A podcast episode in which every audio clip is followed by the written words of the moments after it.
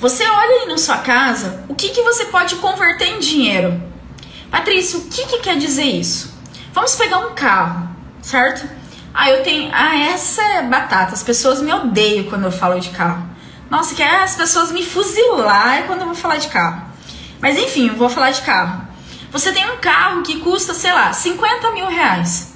E esse carro está quitado. Ou esse carro falta pouco para você pagar. O que, que você pode fazer? Você pode vender ele, comprar um carro um pouco menos inferior e pegar essa diferença entre um carro e outro e você quitar suas dívidas. O que, que é mais importante para você? Andar com um carro top ou a sua tranquilidade financeira? Cara, carro você compra depois de novo. Carro você daqui a um tempo vai ter que trocar.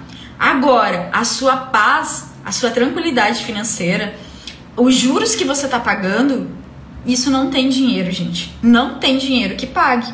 Então começa a olhar o que, que eu tenho ali em casa que eu posso fazer dinheiro, eu posso vender aqui e pegar um valor menor.